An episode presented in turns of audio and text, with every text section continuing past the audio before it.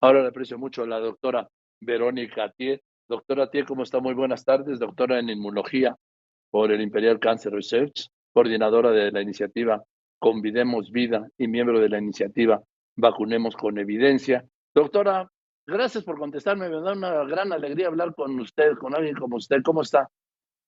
Muchísimas gracias, eh, Joaquín. Al contrario, gracias por la invitación, gracias por el espacio, porque creo que vivimos en tiempos de mucha confusión y de mensajes realmente contradictorios y pues tu público seguramente, ¿no? Como el resto de la población mexicana, merece que se le dé información adecuada para que puedan protegerse lo mejor posible. Estoy totalmente de acuerdo y por eso la busqué y me dijeron pues, la doctora Verónica Tie es la indicada porque yo he visto a lo largo de la pandemia estoy hablando desde febrero o marzo del 2020, una utilización política y hasta ideológica del problema, del conflicto.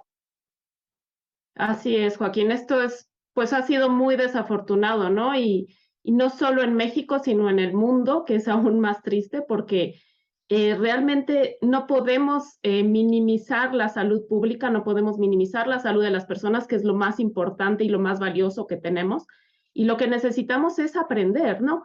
A mí me llama mucho la atención, como dices, este uso político del cubrebocas, porque además hay evidencia suficiente, no solo del cubrebocas, y estas son otras cosas que me gustaría que, que, las personas comprendan. No es solo el uso del cubrebocas, sí es de alguna manera el más importante en el sentido de que es nuestra protección personal, es decir, nosotros tenemos el total control del cubrebocas que usamos, de lo bien que lo usamos, de la calidad de este para que realmente filtre esas partículas que vamos a respirar y que vamos a compartir con otros con nuestra exhalación y también de cómo lo usamos, que sea perfectamente bien ceñido a nuestra cara para que sea realmente un filtro que evite esta entrada y salida de aerosoles.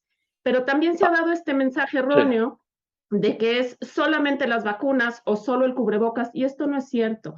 Eh, hay un modelo que se usa mucho dentro de los, del mundo científico que fue creado por un un investigador, el doctor Ian, este, eh, se me fue en este momento su, apellido, de, de, Australia, en el que ha demostrado que lo ideal, ¿no? Esto es la manera de comunicarse lo público, lo ideal es pensar en estas capas de protección como un queso suizo, es decir, ninguna rebanada de queso suizo es perfecta porque tiene hoyitos, pero sus perfecciones pueden tapar las imperfecciones de otra rebanada. ¿Y cuáles son estas rebanadas? Pues como lo decía, el cubrebocas es el principal porque es lo que yo puedo elegir. Después de eso, una buena calidad del aire. Pero eso no siempre depende de mí, depende del lugar a donde vaya. No, no siempre está en mis manos o la estructura del lugar donde yo tengo injerencia, pues a veces no puede ser modificada, pero sí tenemos que mejorar, por supuesto, la ventilación y si no es posible tener una buena ventilación, entonces tener purificación de aire. ¿Por qué? Porque hoy en día la calidad del aire que respiramos equivale a la calidad del agua que bebemos. Y tú estarás de acuerdo conmigo que nadie beberíamos en estos momentos un vaso de agua negra no. o tampoco beberíamos aquella agua que ya estuvo en el organismo de otra persona, ¿no? Esto yo creo que es, es una analogía que lo deja muy claro. Estupenda. Es una gran eh, analogía y porque sí, porque finalmente respiramos el aire que viene de otro cuerpo, ¿no? A través del Exactamente. Exactamente, cuando nosotros exhalamos todo aquello que ha estado en nuestros pulmones, que puede ser cualquier virus eh, respiratorio, incluido por supuesto el SARS-CoV-2 causante del COVID, pues nosotros exhalamos ese virus y lo estamos prácticamente compartiendo con otras personas. De ahí que la importancia de la sana distancia, porque si estamos muy cerca unos de otros, pues lo que yo exhalo será respirado por la otra persona y viceversa.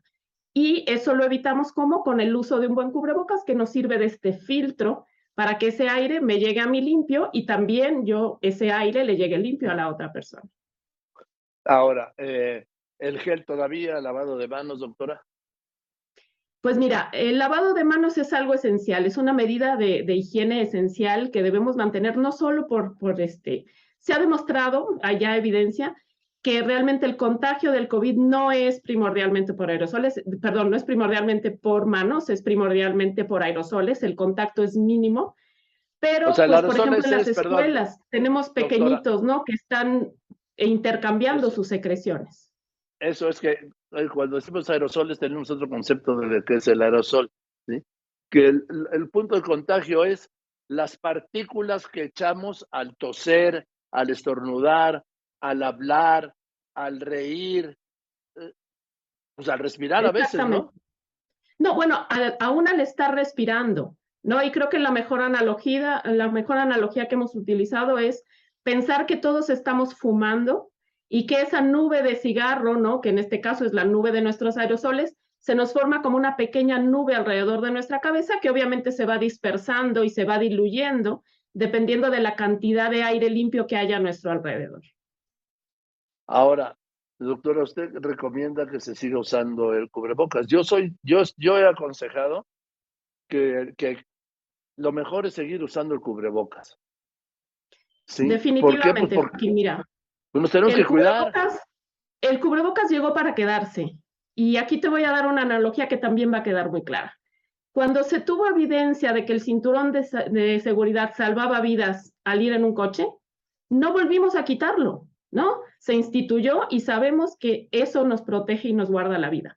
Cuando hubo evidencia de que los preservativos evitan el contagio de enfermedades de transmisión sexual, no lo volvemos a quitar, no es lo ponemos, lo quitamos dependiendo de cómo esté el tráfico, o lo ponemos, lo quitamos dependiendo cómo esté la incidencia de SIDA, por ejemplo.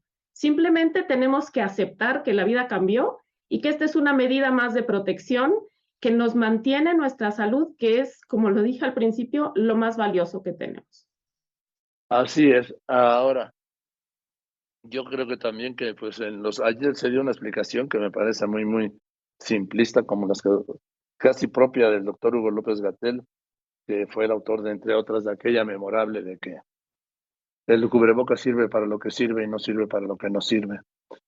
Y una expresión de la, del mal manejo de la pandemia y de la política pública de salud es que acaban esta semana, anunciaron que ya no es obligatorio el cubrebocas cuando el gobierno nunca lo hizo obligatorio. ¿De acuerdo, doctora?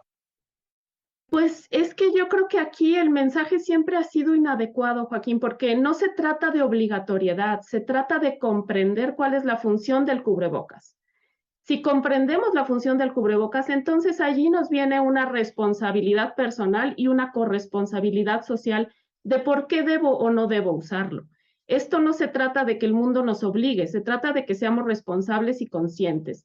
Y creo que aquí es donde es muy importante que se comunique a la sociedad cuál es la necesidad del cubrebocas y sobre todo, ahora que lo mencionas, ahorita sería el peor momento, te voy a decir por qué.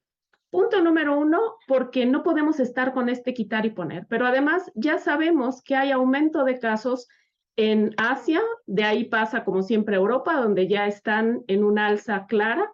Ya tenemos un 5.8% de nuevas variantes en Estados Unidos.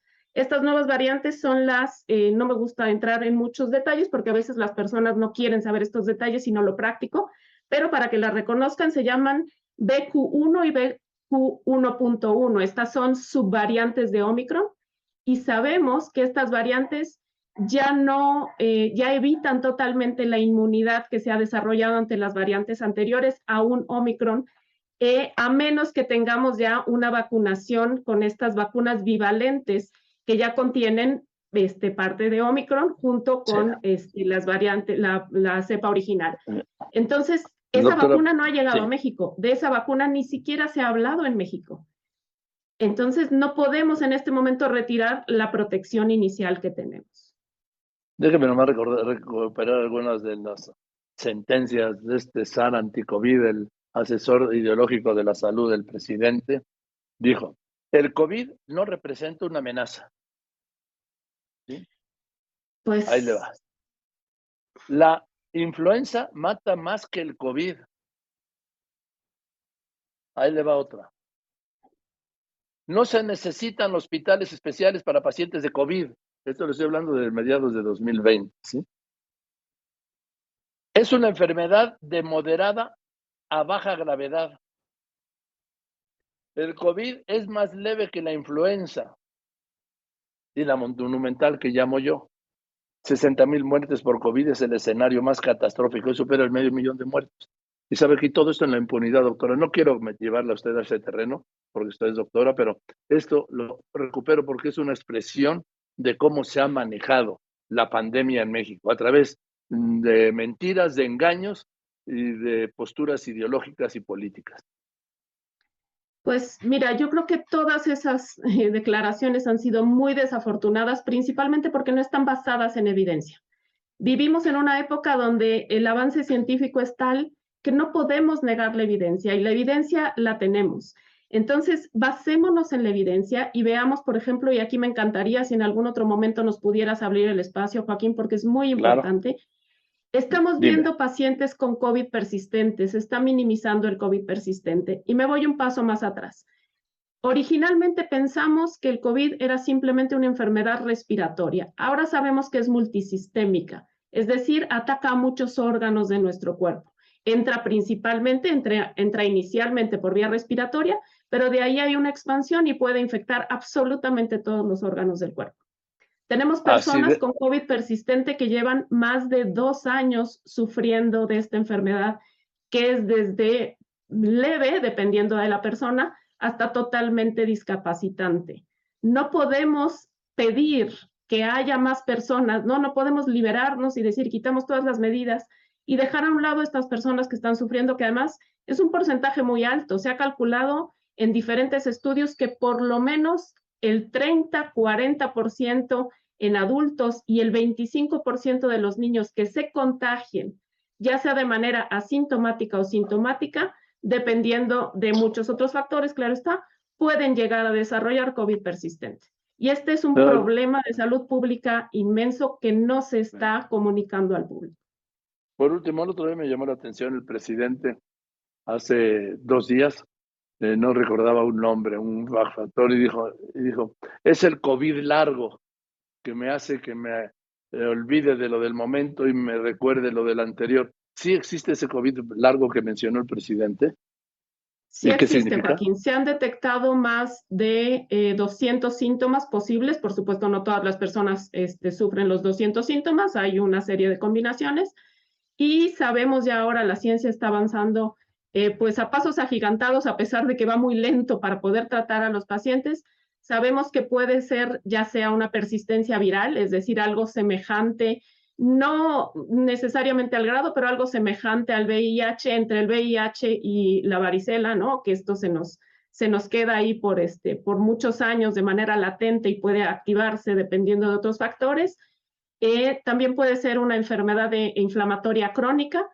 Eh, nosotros nos estamos concentrando aquí en México, estamos este, tratando de comenzar la investigación junto con la doctora Cipatria Ayuso sobre microcoágulos. Por eso se están presentando muchas trombosis a nivel mundial, porque sabemos que tanto la infección este, por COVID como algunas de las proteínas, principalmente la, proteína de la espícula, puede desarrollar en algunas personas la, afectación del endotelio, que es esta capa que recubre absolutamente todas nuestras venas de todo el cuerpo, y producir microcoágulos que están afectando. Entonces, estos microcoágulos disminuyen la oxigenación de todos nuestros tejidos y pues te podrás imaginar que esto lleva a la disfunción de todos los órganos en diferentes niveles dependiendo de las personas.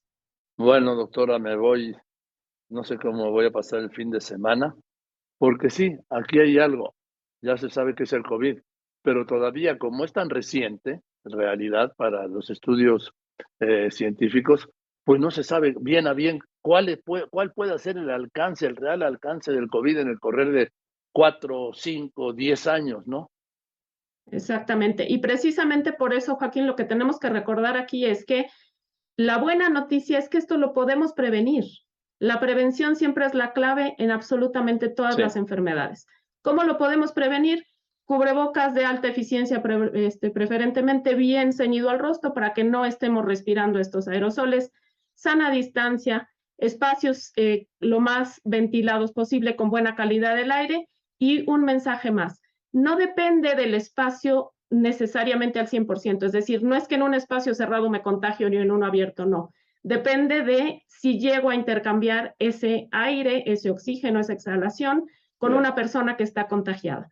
En estos momentos es cierto que la probabilidad, es decir, las billetes de lotería que sacamos para contagiarnos es menor, pero eso no significa que el riesgo sea nulo. Tenemos que aprender a gestionar nuestro riesgo y evitar, a prevenir que lleguemos a todas estas consecuencias porque es prevenible. Bien, gracias doctora, le mando un abrazo, que esté muy bien. Te agradezco muchísimo el espacio, muchísimas gracias. Al contrario, es la doctora Verónica Tieg, le, aprecio muchísimo todo lo que sabes y doctora en neumología, ¿sí? Por el Imperial Cancer Research Fund, coordinadora de la iniciativa Convidemos Vida y miembro de la iniciativa Vacunemos con Evidencia.